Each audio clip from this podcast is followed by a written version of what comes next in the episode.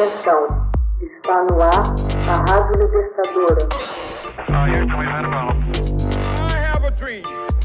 Assim sendo, declaro vaga a presidência da República.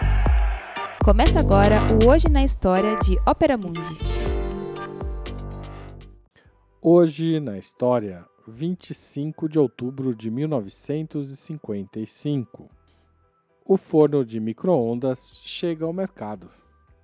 Pouco depois do fim da Segunda Guerra Mundial, Percy LeBaron Spencer já era conhecido como um gênio da eletrônica e herói de guerra.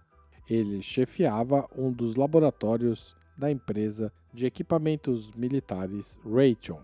Certa vez, diante de um magnetron, um tubo que impulsiona ondas para um conjunto de radar, teve uma sensação repentina e estranha.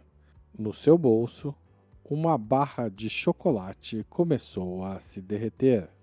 Inventado em 1946, o forno de micro-ondas chegou ao mercado em 25 de outubro de 1955, trazendo facilidade e agilidade aos nossos dias.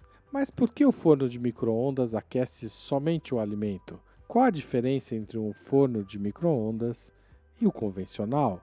O forno de micro-ondas aquece o alimento valendo-se das micro-ondas. As micro-ondas são ondas de rádio, ou seja, ondas eletromagnéticas, de frequência de 2,5 GHz, com um comprimento de onda da ordem de centímetros.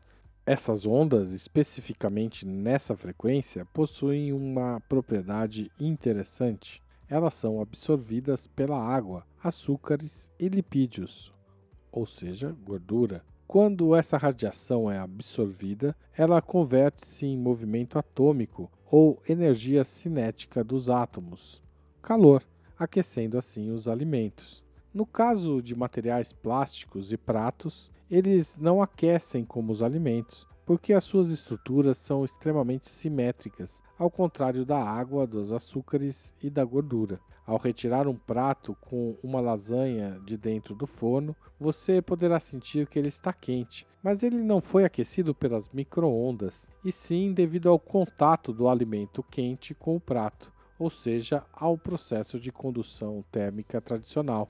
Materiais como metais também não podem ser utilizados em fornos de microondas, porque o metal reflete as microondas, causando uma espécie de blindagem e não permitindo que as ondas cheguem ao alimento. Por isso, o uso de metais dentro do microondas pode gerar danos ao forno. A diferença entre o forno de microondas e o forno convencional, além do tempo, é a forma como o alimento ganha calor. O forno de microondas aquece por meio de ondas eletromagnéticas, todo o alimento recebendo a radiação e se aquecendo igualmente, inclusive por dentro. No caso do forno convencional, tudo acontece por meio da transferência de calor pela condução térmica e o alimento é aquecido de fora para dentro. Spencer obteve 120 patentes em sua vida e sabia como aplicar sua curiosidade. A partir da observação do derretimento do chocolate, ou do estouro do milho de pipoca dentro de um saquinho, Spencer desenvolveu a ideia do forno de microondas. O primeiro forno pesava 350 quilos e tinha mais de um metro e meio cúbico.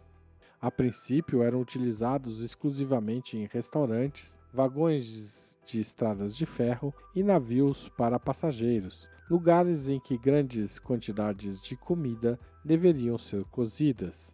Com efeito, passaram-se anos depois da invenção do micro-ondas até que melhorias e refinamentos o transformaram num produto de dimensões domésticas e adequadas para o grosso da população.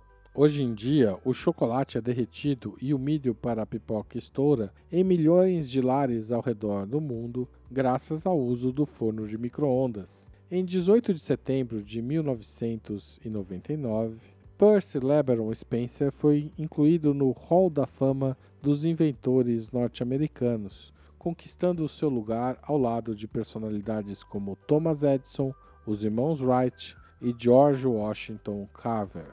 Hoje na história, texto de Max Altman, locução de Haroldo Cerávulo, gravação de Michele Coelho e edição de Laila Manoeli.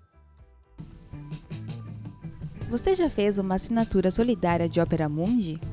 Com 60 centavos por dia, você ajuda a manter a imprensa independente e combativa. Acesse www.operamundi.com.br/apoio.